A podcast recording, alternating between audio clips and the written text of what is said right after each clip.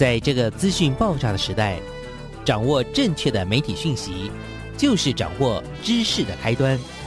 不论是电视、报纸、杂志、广播，还是像网络一样的新兴媒体，都欢迎来做客。媒体来做客。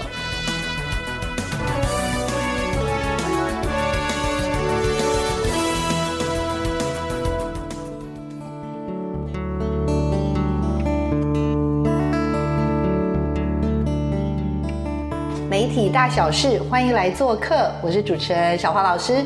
各位空中的听众朋友，大家早安！很开心又在空中跟所有听众朋友相会喽。希望大家喜欢我们每个礼拜为你找到的关于媒体方面的有趣的人事物。那最近最近我们其实陆陆续续做了好多有趣的这些人物介绍，很多的好朋友就跟我们回馈说：“哎，小花老师，我很多的节目或者资讯啊，甚至是好书，也都是透过这个节目，我们才得以一步一步的认识他们。”那我们今天为大家邀请到的呢，是我们的这个制作人邱映竹以及他的企划钟一晴。那他们要来介绍的节目是什么节目呢？他们这次的这个节目我觉得很酷很酷。小王老师其实是在社群媒体哦，看到我们的企划一晴呢介绍，哇，他这次拍的这部片子叫做。我把旅行变成一道菜。节目呢，这个我们的企划介绍说，哇，他的完成的其中的一集的艰苦的历程。小王老师是一个非常喜欢听故事，我相信我们的听友也是喜欢听故事的人哦。所以呢，看到这么动人的故事，他好像是去了台北吧，好像美斯乐还是什么，哇，那个故事太动人。那我想说不行，一定要把制作人跟企划一起请来。我们赶快把我们的时间，把我们的麦克风交给我们最可爱的制作人，还有我们的企划一起来，有请。Hello，大家好，我是印竹，很高兴来分享一道菜。Hello，大家好，我是一道菜的企划依晴，可以叫我阿 Q 妹。阿 Q 妹，还有我们的印竹，这两位刚刚听众朋友有听到吗？他们是用客语来自我介绍，所以他们的这个节目应该是由客家台对，要不要介绍一下我们这次的一道菜？这全名还是要先介绍一下。大家好，这个全名叫什么？我们的名字虽然很长，可是很有我们节目的意义，它就叫我把旅行变成一道菜。那就会有八个节目的主题，会去八个地方。那我们会去拜访宜居的客家青年朋友，然后用一道煮出米其林的料理来回馈他们。可是那个料理包含着他们的人生故事哦。真的，就听起来好酷好酷哦！其实这样子的所谓的有点像是行脚节目，我觉得他的那个视角跟那个深刻的程度，其实让让我蛮惊艳的。呃，其实因为当初知道这个节目的呃要谈论的，不管是议题还是它的制作难度都非常非常的高，嗯，然后呃制作费也投入蛮多的，所以就觉得压力有点大，因为毕竟被压了一个这样子的预算在身上，就觉得哦，我那应该不能辜负他，一定要把它好好的做好。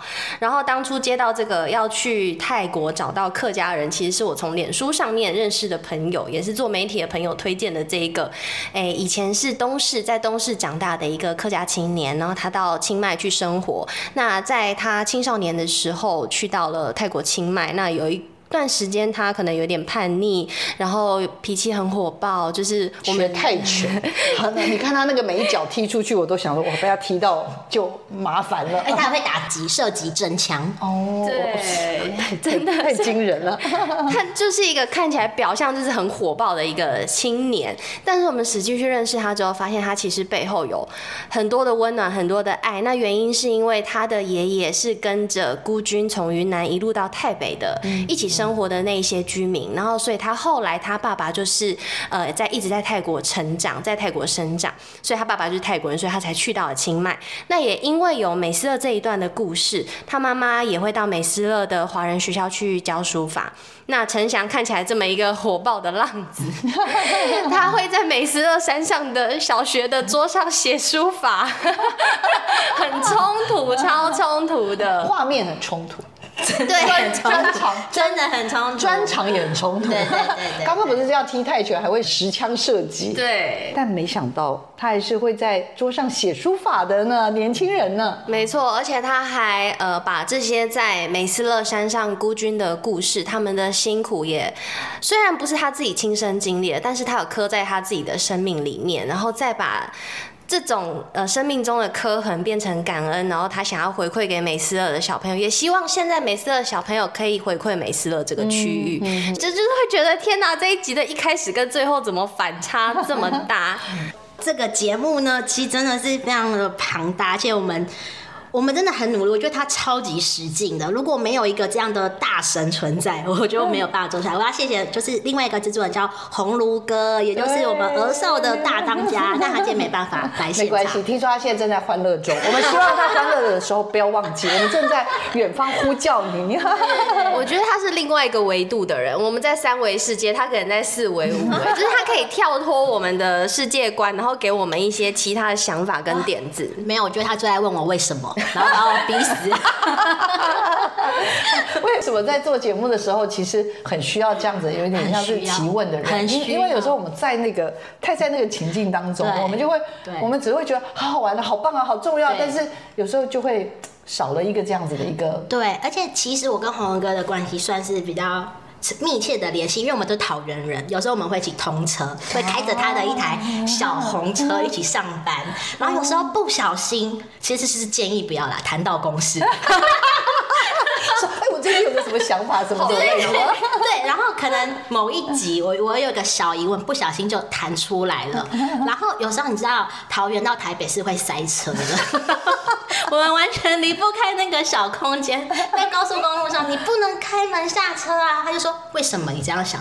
为什么嘛？”然后我就，因为其实我是一个不喜欢，我觉得我啦，我个性有点急，我不喜欢等待，所以我就会一直把我心中想的很多人，我说因为怎样怎样怎样，他他就会反驳嘛，然后找啊找到了一个我们觉得都 OK 的答案。我们播出的这个时候呢，其实我们这个片子正在 on 在档上，正在 on 非常推荐大家，每一集都不能错过，都不能错过，尤其是金门，因为是最后一集、最后一趟旅程，大家的感动更深刻。可是呢，那一趟的旅行我是没有去长刊的，然后我就听了疫情回来的资料，我一直觉得我们找到了有一个主角吧，他的故事还没有到很吸引我，因为他有点平淡。因为是主要他爸爸是客家人，我们也花比较多时间在对爸爸做调查，然后后来才发现，其实女儿也是客家人，或许也是我们的一个可以访问的对象。嗯，但是我们当初的理解确实掌握的比较薄弱一点点。对，然后是女儿这件事情，其实是在车上的时候，我跟红文哥撞出来的，因为距离拍摄只剩下一个礼拜。对，等于说我要先想象说女儿可以讲什么东西，然后我们大概给一个雏形，给气化。对，可那个时候我们一直在那个爸爸身上的时候，花了很多很多的时间，我们就只想说。爸爸可以讲什么？爸爸为什么要这么做？然后空气凝结，然后我就记得我那时候很想跳车吧，很想把车门打开，然后我对一个小时，然后我就突然说，他女儿也是客家人哎、其实我觉得我们做他女儿吧，透过他女儿的角度看他爸爸也可以。然后红哥说对嘛，就是你知道开开车不会有那个方向盘吗？他重的时候他就会敲一下，对嘛。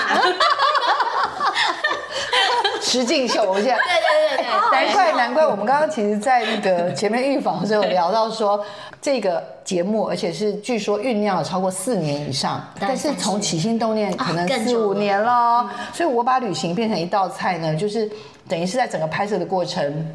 努力度跟刚刚讲的这样子的酝酿的时间跟酝酿的这样的过程非常的动人之外，更有趣的是，我们大概六位吧，就是固定的旅行成员。对，然后他就说，我觉得你们如果把幕后花絮是吗，拍成节目，应该也会中，应该也会拍一下方向盘说会中。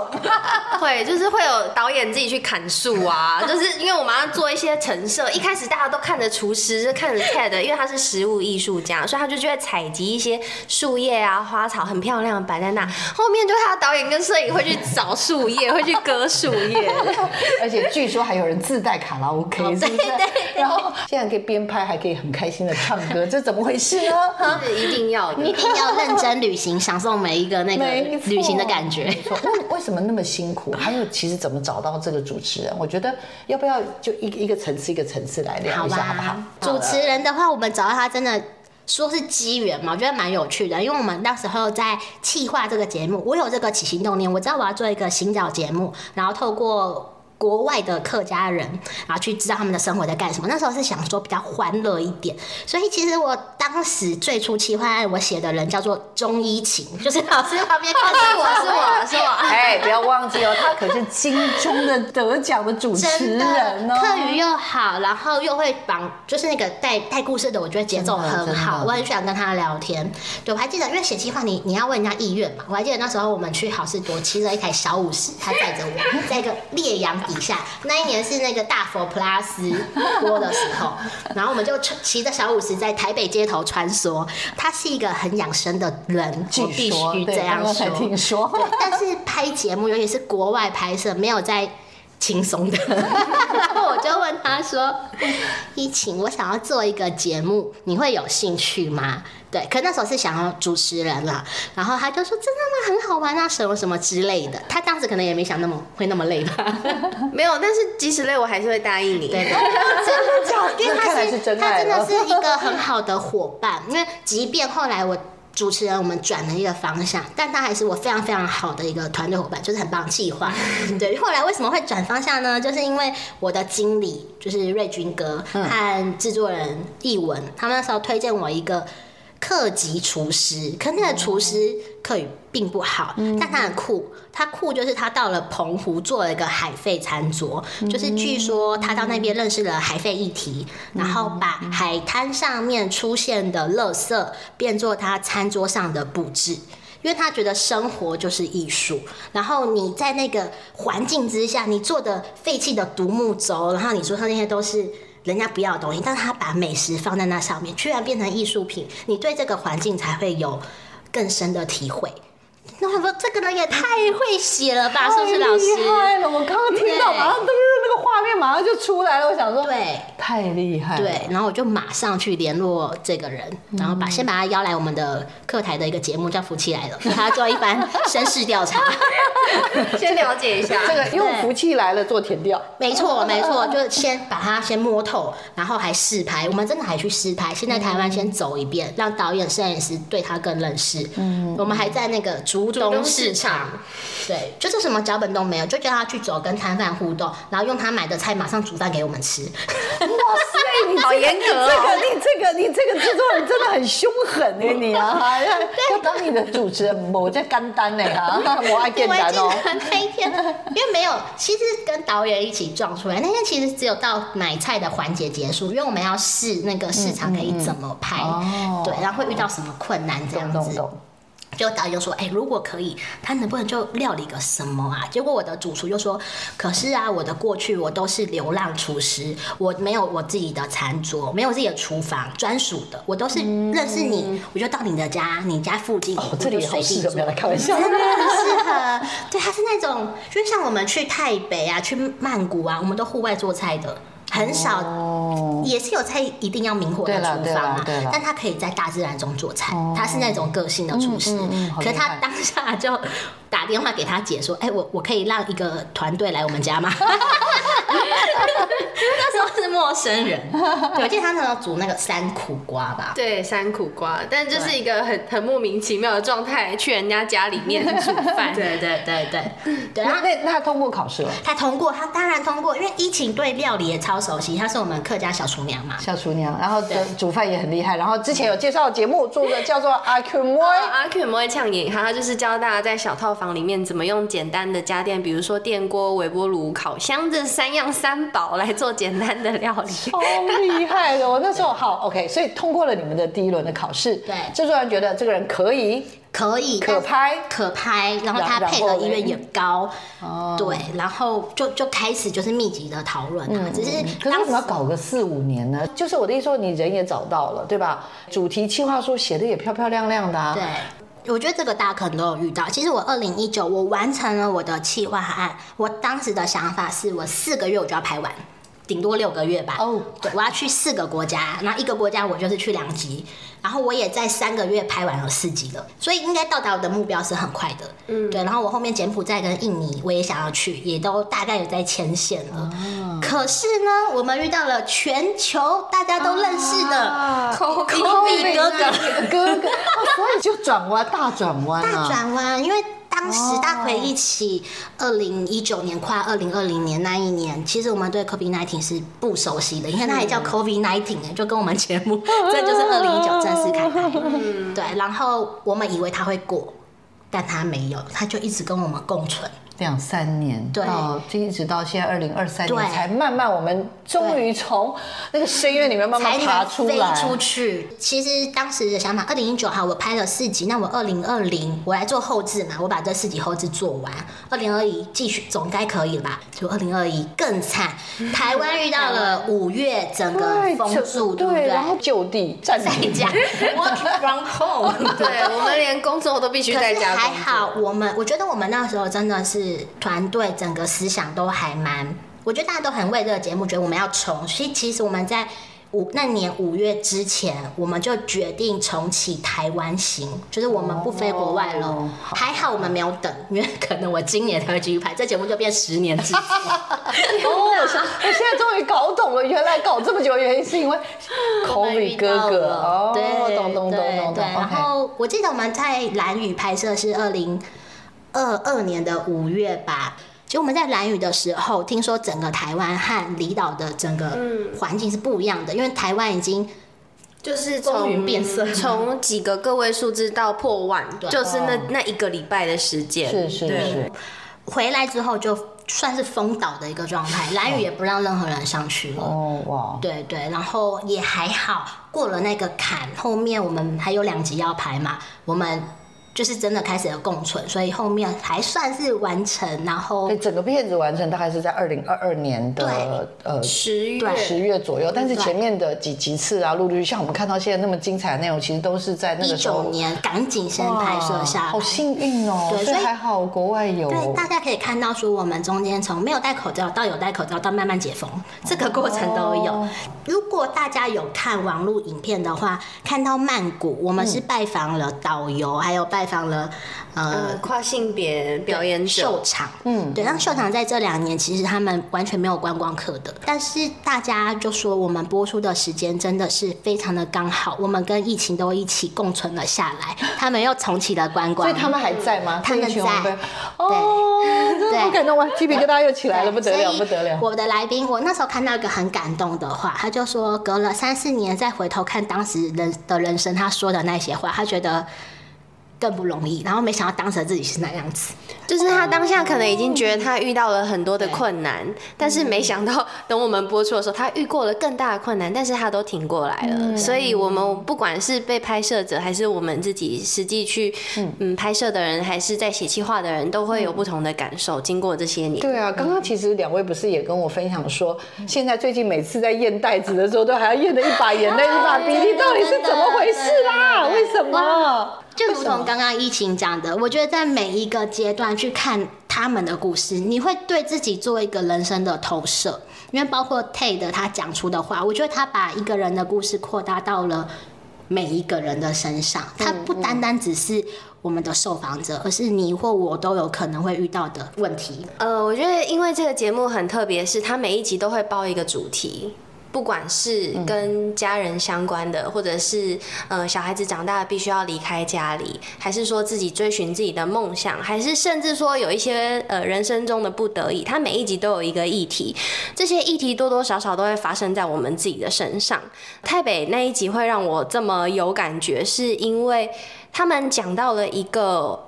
我们在历史课本几乎没有读到的或者最多一行，对我还真的回去翻过我的国中历史课本，真的就是两行而已就没有了。就是那那一群孤军的故事，我以前都没有对这段历史这么的有兴趣，我甚至就是看过去就算了。但是其实那是一群在国共内战时期。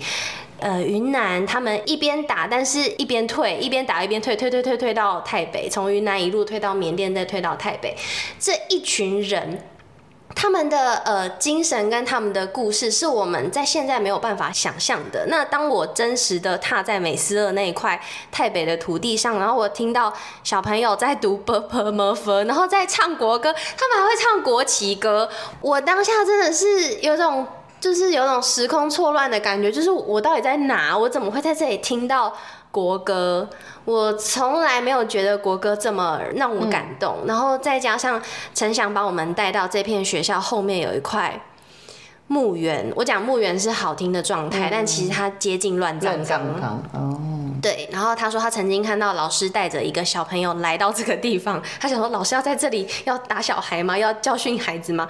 但不是，他跟小孩说：“你在这个学校为什么不认真念书？你为什么不好好表现？我们能有这一块土地，我们能在这里念书，都是因为这一些孤军们奋斗留下来的。”然后我就，哦 天哪，我起鸡皮疙瘩。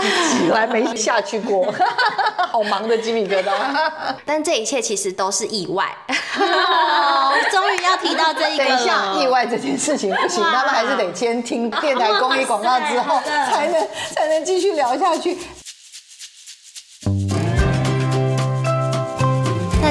好，我是钟英晴阿 Q Moy，今天要跟大家分享的是我把旅行变成一道菜这个节目。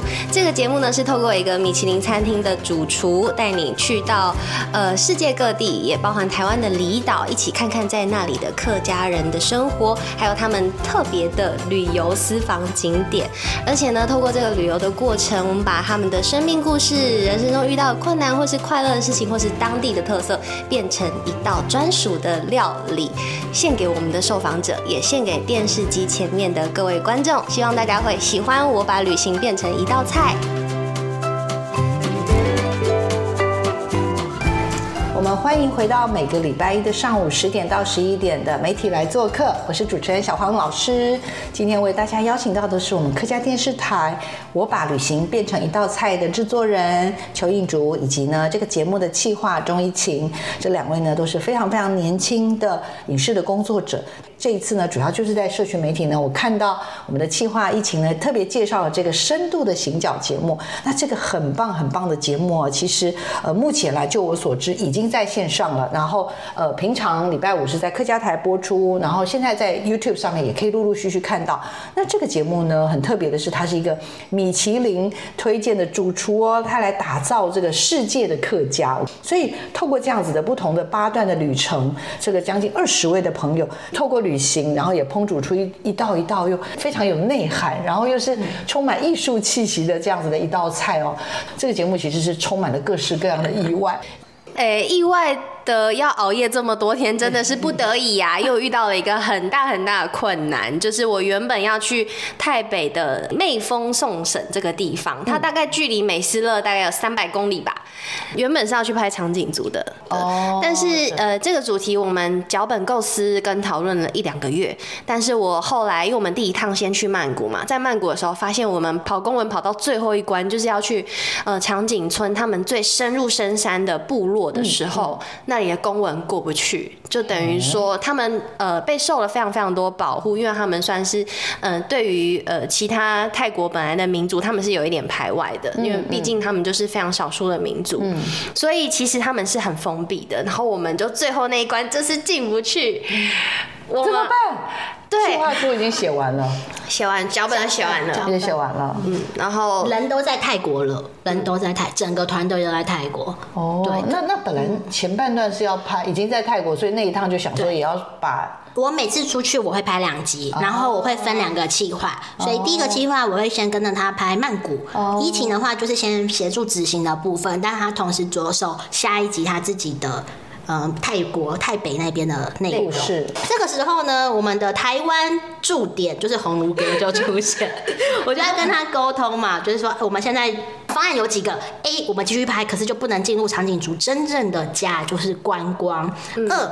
疫情还有个备案，就是一开始他讲的美斯尔，他那时候原本想去拍的，可是那时候我们有考虑到历史这件事情比较没有太多画面，所以那时候我们其实没有把它放在第一首选，因为长颈族是比较猎奇一点点的东西。对对，可是后来也有客家人在那里啊。哦，陈翔本人是客家人，哦透过他而去。哦对对对对，但是陈翔还好我们选择了美食了，因为原来他对于他的算第三个家乡吧，嗯有这个故事。哦所以你们原来联络陈翔是请他帮你们推荐，要带你们去我们会跟他聊很多，场景组是吗？这本来是就因为我在想，你写公文所有的这个东西，应该是那时候在台湾就作业吗？还是对都有，在台湾就作业。对啊，所以陈翔是本来要预计请他邀请他带你们去，场景族的深山部落，因为他是导游，所以他这也是他本来日常生活中会做的事情。他也算是带我们去做泰国的深度观光旅游。是是但是其实，在前面在台湾电访的时候，我觉得他有很多故事。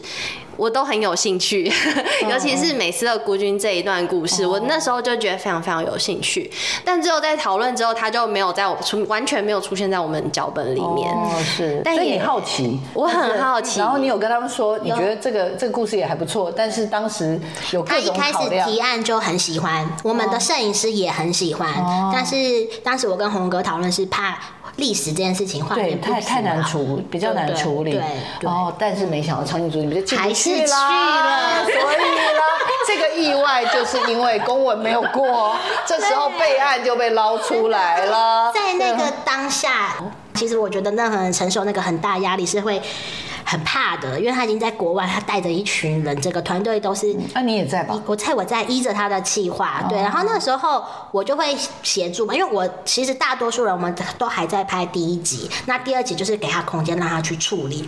然后我记得那一天晚上他处理到一半，我就问他说还好吗？然后我就想要拥抱他，他就跟我说现在不要抱我，对他想要撑下去。哦，我想到我要哭了。了，哭了不行。小王老师不是要猎奇，但是真的觉得很感动。嗯，这个才是真正的朋友，是我们是战友，我觉得这个节目真的太多的战友了，然后也很感谢导演，嗯，因为导演虽然在第一集他没有办法跟着我们去处理这些的 A 或 B 还是 C，我们只能跟台湾的大神沟通，而且大神其实还是想要去。长 长颈村，还是想去长颈桌，他还想去长颈桌，这是怎么？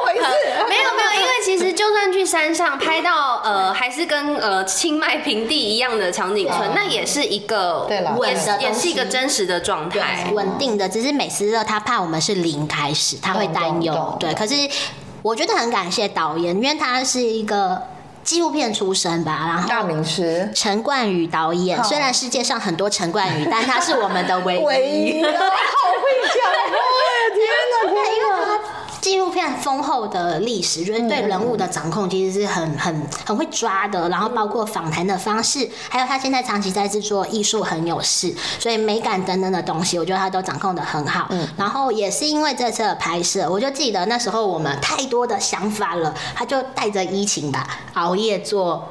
那叫贴脚本，没有，其实其实不只是不是脚本哦，是从骨架开始，骨架写骨架。只有骨架而已，我们就想了很久。可是我觉得，因为其实我也当主持人，也当企划，我觉得访问的技巧我应该也掌握了不少了。但是从呃导演呃这种纪录片式的观点，我从他的访问方式我学到很多。原来要这样子去贴近你的受访者，然后要这样子从他口中，哎，让他安心，然后让他愿意把他的心事跟大家分享。我觉得这个是导演非常非常厉害的地方。对，然后包括他也有一个长期合作的伙伴，也是哇，我们的节目团队真的都是大咖。念 一下，唱唱名唱名就是陈武南哦老师，哦因为他现在就是有就是在考博班，然后也在大学任教，他是超级优秀的一个摄影师，他曾经就是制作十二道风味，所以在制作一些美食节目的美学拍摄上面，他都非常的有技巧，而且他超级坚持要拍摄到精美的角度。耶！我都觉得他很挑，你们就可以很轻松。挑如果你很挑，人家对我觉得是在拍很久。拍很久。我在国外吧，最常做的事情，我不知道老师还是各位听众朋友有没有看过那个。Key 档的一种状态，我们常常会跟他讲，好了，好了，好了，好了，画画画画，没有时间他了会。没呼啊没呼啊，那车子已经在外面也发车了。可是当回来看到那些成品，你就会觉得一切都值得。哇，他的那个胶怎么可以抓的这么的准？对，但是我们在拍摄的时候，明明是觉得是一个很精致的角度，就是一个过场，走路走过去而已，这样。但我们的气氛永远都是很欢乐。我我觉得啦，就就是刚刚讲碰到了疫情，真的有好多好多的挑战，所以这个节目敷了好久节目，然后现在回望去看，第一次看样带或者对，然后就是每一次在反复检视，然后到最后听说前几天在验带的时候都还会泪洒，就是会觉得。真的好像经历了好多事情，对，走入他们的故事，我就是投射了，对。然后，因为先前老师有问到起心动念的部分，对，因为毕竟我们还是一个族群频道。然后，我觉得很有趣的是，当时我在写这本计划的时候，我是想象说我要去拜访移居者，因为在古老的以前，还有就是前几年，我们的政策是下南洋，我们的客家先民其实都是到国外打拼的，嗯。但是呢，到现在哦。大家不知道有没有印象？就去年柬埔寨诈骗的新闻很多。其实客家不只是客家青年，一大堆青年还是想要寻找更好的生活，他们要跨国移动。那其实，在国外的生存，或是不在你家乡的生存，是很辛苦的一件事情。嗯，所以我觉得这跟我们那种游牧民族的心是类似的。所以当时把这个行脚节目深度的部分是锁在移居者，我自己会觉得很特殊啦。那这样的一个作品，其实它有各式各样的介绍海外的，刚刚讲的移居者的一种角度，包含以前我们也别特别谈什么，但是其实就是一路以来已经做了很多了，国内外都有。我们自己客家台自己也做了很多，是国外也有。但是这种我们我们这次把这样子所谓的旅行这件事情，然后最后变成可能透过一个主厨，然后透过三天两夜的这样子一个体验，在地文化的体验，而且刚刚还讲了，还加了一个很重要的 part，是他一定要到那个人的家里。去用餐，对，因为回到家乡，就是其实我们整个旅程都不是你在。一般旅游书上可以看到的，就是你回到他家，他的生活是长怎么样，你才会去感受到。嗯，对，所以，我们其实基本上是希望跟他回家的。嗯，包括大家现在看到的，我们回到了跨性别者的家乡，跟他妈妈聊到他的变性过程。嗯，然后跟着第四集接下来马来西亚的一个乔生回家。对，然后跟着来台湾念书的一个，现在在新加坡念书，然后他没有办法常常回去家里的地方，觉得。家才是他们真的有感受的，对他不是带着我们去旅行，对对对对，那那个真的那个心境完全是不一样的。哇，我们一开始就是八段旅行啦，其实有一个想法是说，哇，原来世界上各地都有客家人，没想到台湾的离岛也有。国外的话，刚刚有提到说下南洋祖先的一些。脚印啦，对，其实当时在做这个节目的时候，是我在更小的时候 拍的一个计划。对，那时候我们就是要呼叫空中我们的好朋友小白白美红同学，他是引领我进入媒体圈的一个师傅啦。对，然后他也非常相信年轻人的能力，所以那个时候他让我去写马来西亚的脚本。哇，我那时候的主持人现在也是不得了，是林柏宏。哦，对对对，你就想想我那那那时候跟他对脚本什么之类的。对，然后我们到了马来西亚的一个夜市，对，他其实带我们去旅行的是印度人，嗯，所以我们对话都是讲英文，English，English，没错。然后到那个夜市，大多都是用英语沟通，然后但是你遇到一些华人面孔的摊贩，你要跟他讲。中文华语还是 OK 的，但我就看到了一个招牌写客家料理，我就调皮，我就跟那个老板讲客家话。其实疫情知道我的客语超烂，那个时候 那个时候真的很烂。对，可是老板听到我的客家话，记得吗？第一句话大概讲了什么？哦，调咖你好，哦，有没有你黑客家你黑嘛？他说哎呀，我黑客家你啊，然后你那边来个，然后说。台湾，他说台湾，台湾妹有好感人哦。我们两个都是超级意外，因为他说他是马来西亚客家人。然后那时候我心想，哦，原来马来西亚有客家人哦，然后还有客家料理，对。然后当时的那种感受是很贴近，好像我们早就认识一样。其实只是语言上。听说还因为这样得到一大盘螃蟹。没错，我就跟他拜拜，然后我就坐在位置上吃饭，然后他就端了一大盘炒螃蟹过来说请我们吃。对，然后那时候我就觉得说，哇，海外的客家人如果我们能跟他这样的连接，该有多酷？嗯，对，所以就起心动念，种下了这个我要把旅行变成一道菜的对种子，就种下去了。所以前面我们去了泰国曼谷、泰北，去了马来西亚的甲洞马口客家村，然后后来又来到了台湾的离岛，嗯，兰屿、马祖、澎湖跟金门。然后大家想说，好苦，那里为什么会有客家人？对我刚就问了同样的问题，不会吧？南屿是我第二个家乡哎，这个家乡我混了混了还蛮久哦。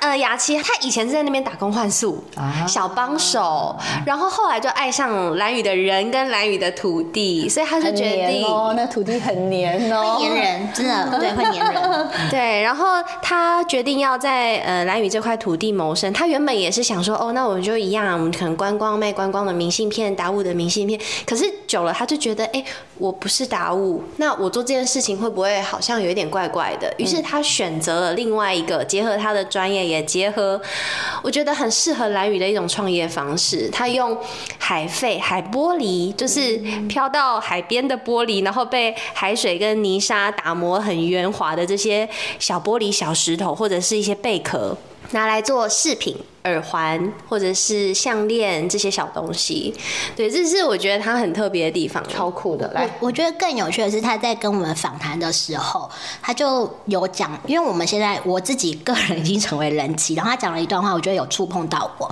他说，蓝屿是一个非常小的地方，只要下午四点半之后。完全没有对外的交通，你就是锁在岛上。当他跟他的家庭有纷争的时候，他离不开这个地方的。对，然后人跟人的关系太紧密了，相对的他也没有太多的娱乐。他唯一的娱乐就是带着他的孩子去海边，跟着他的老公去海边钓鱼。他带孩子去海边就是捡这些海玻璃，没想到捡的这些东西就是他们一家的生计之一。怡情是我相当棒的执行伙伴，因为我把他当做他应该说他要把自己当做旅行社在经营。对对对，我要先选择，哎呦，这一间这一间民宿很适合给 Ted 煮饭哦，这个场景的镜头可以拍很好，然后大家住在里面还可以完整深刻的体会，比如说像金门，我们找了一间洋楼改建的民宿，它的历史已经非常非常久远了，但是大家在里面都会有感触，就是感受到哦，原来这个地方它过去的历史是这样，原来隔壁的建筑物的弹孔是以前在战争时候留下来的痕迹，对我就是真的很像旅行社。他必须要，他必须要，他有对这样子的对，而且他你看貌美，然后又会沟通，搞定当地的居民，说我们要去拍摄，我都要交给这样的人，让企划可以好好的去做细节的东西，他就等于是对外窗口。好了，后勤部队那后勤部队。那你刚刚讲的去了蓝屿，OK，我的第二对故乡。然后马祖呢，因为其实马祖小最小王老师最近也开始跟。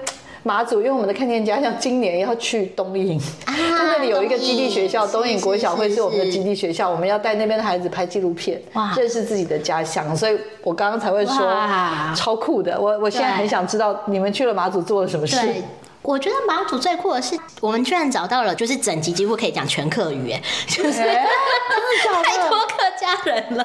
太多客家人在马祖，就我们的那集计划还蛮认真的，他就是找，而且是有点像是三个都不同的线路。第一个就是印尼的妈妈，客家人，然后他移居到了马祖生活。哇，对对。然后那时候我们选择是去去过元宵节，嗯，对，所以元宵节他还教我们打板马祖的龟桃，他们叫龟桃。还有一个就是水果店的妈妈，对，然后她就是把她的水果当成思乡的味道。美浓的水果，他家乡有果，产水果。对对对对，然后他卖家乡味，然后也是把家乡味分享到他的新故乡。哦，对。好酷好酷。哦，因为马祖的水果蛮少的，所以他都要靠进口，嗯，所以应该不只是水果少，啊，对对对，都很少，对对对，没错，资源有限，网络也不太好，听说。是，所以他那里就是一个温暖的水果店，而且他还就是对当地的小朋友有一些回馈，就是赶快到时候告诉小黄老师，我们的同仁马上过几天就要出发了，赶快告诉我一下，他们要去看基地学校。因为他们有那个角力队，所以他角力队参与的孩子其实都是比较弱势家族的学生。对，然后到了他们练习带到晚上八九点才会回家。马祖很暗的，小路上，对，没有什么店。他说他的水果店就是点亮他们的路灯。而且经过还可以去拿水果，哎，马上被打中把，基地家又全部又站起来了。对，剧场给这些孩子们。做完国外嘛，然后有感受到就是这些海青他们的那种对这块土地或者对客家这个文化，我们在他们身上看到很多。那那台湾的这个旅行变成一道菜，这个四级带给两位的是什么？我还蛮好奇的。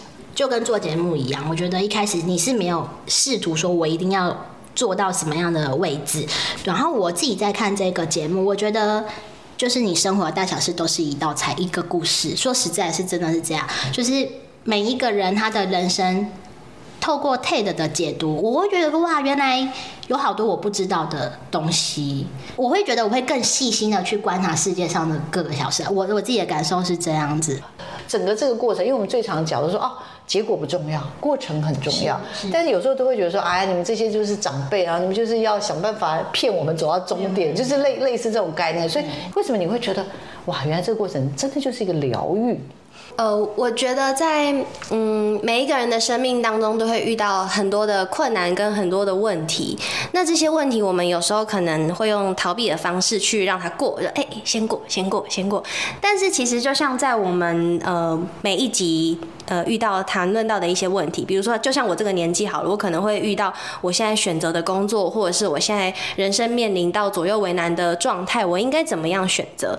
但在节目里面不会给你答案，绝对不会给你答案，因为每一个人都有自己的选择，每一个人选择也不一定是正确的答案，但是我们都会有一个解释跟有一个疗愈的方法。我们要怎么样让自己认同自己做的决定？我们要让自己怎么去面对我们曾经有的遗憾跟缺口？我们可以用更正面的方式去面对。所以有很多很多的议题都在这个节目里面，但最重要的就是你看到之后，你会找到一个说法可以疗愈自己。透过这八次的旅行，看到很多个不同的家庭，他们面对到的一些呃生命中的故事、快乐的事情、难过的事情，你都会知道这一切到底是怎么来的。嗯，很谢谢两位，不管是制作人或企划的分享，因为我我自己觉得啦，我们小王老师也采访非常非常多各式各样的节目，每个人都有一个起心动念。那我们今天其实在这节目也听到我们的这个制作人英竹，他一开始的起心动念只是因为。看到那个客家的那个跟他说哦，老板还没喊你啊什么，然后最后不只是得到一盘美食，更重要的是让我们开始有的一个想法是，哎，哇，原来就是一个语言。对，那种感觉是说我很喜欢交朋友，说实在，我真的很喜欢交朋友。但是旅行这件事情，我觉得真的把我更多的感官打开了。然后不是这条旅行路上，我不会认识那么多朋友，因为旅行的。景点可能会改变，可这些人的情感会是刻在心上。是是是，好感动。呃，听众朋友，今天的时间差不多了，我最后要预留大概一分钟左右的时间，让他们自己各自分配，然后宣传一下他们自己的节目哈。因为我真的觉得它是一个很值得推荐的好节目，而且不好意思，小黄老师又要压住了，我来压住他们的金钟奖，好吗？如果有入围，有入围要记得我，要记得我们这个节目哦。对对 对。其实我想最剩最后一点点时间，我真的要感谢一下，不管有没有得金钟，我真的就要感谢我最好的伙伴，就是依晴、哥哥、丽龙，然后包括新卢啊、冠宇、冠宇哥、武南哥、立中，还有我们的申董阿生，对我还有红炉哥，我最大的一个迎新之助，但一直很大存在。对，然后我觉得没有你们这些团队，我们没有办法做这么棒一道菜。当然还有我们最棒的主厨，就是 Ted，真的。我们每一个人都非常用心，想要把这个当做自己的旅行。对对对对对，因为我我记得我们在最后一集金门的时候，我们讲了做这个节目好像在做一个艺术品，每一个人都雕刻一刀，但是最后都长成我们要的样子。我觉得那个时候大家讲的这个感受好深刻哦。我在我在旁边哭超惨的。对对对，我们晚上都会开会啊，然后把大家感动的点拉出来，这件事情我都一直记得。然后我跟我朋友讲了一个这样的故事，我说可是。岳老师讲荆州嘛，我说可是我最近外面拍好多实境节目，我的节目是小品，是游记，是需要慢下来去感受的。嗯嗯，对。然后他就跟我说：“你的节目还不够实境吗？” 每天都很实境，每一分钟都在实劲，人是会变的。爱老李行边走一瓶菜，我把旅行变成一道菜。每周五晚上八点到礼拜五安补头八点，抢台嘎准时收看塔嘎天师十七频道客家电视，也欢迎订阅客家电视的 YouTube 频道哦。好厉害哦！你看，随便 Q 随便，对对外窗口一定要 开那种，要读啊，要什么就靠它了。好了，很开心，听众朋友应该跟我一样听得不过瘾，对不对？没关系，我已经跟他们约定好了，任何好的节目。好的计划，好的想法，入围也可以来，好吧？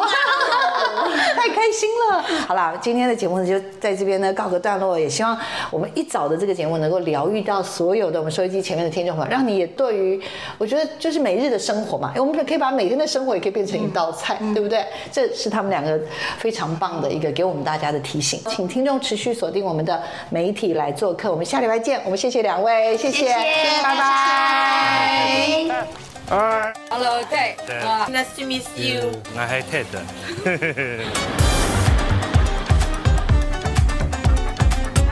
哇！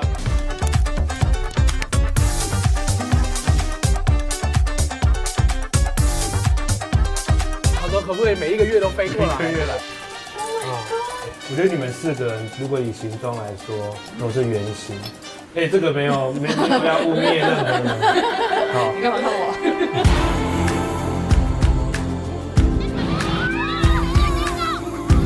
所以我就想要用这个菜去回馈给他们，也希望可以感动和触动他。他觉得说，一位厨师从国外过来这边，很用心的去做这道菜，让让他感觉到他有那个家乡味，他真的很感动。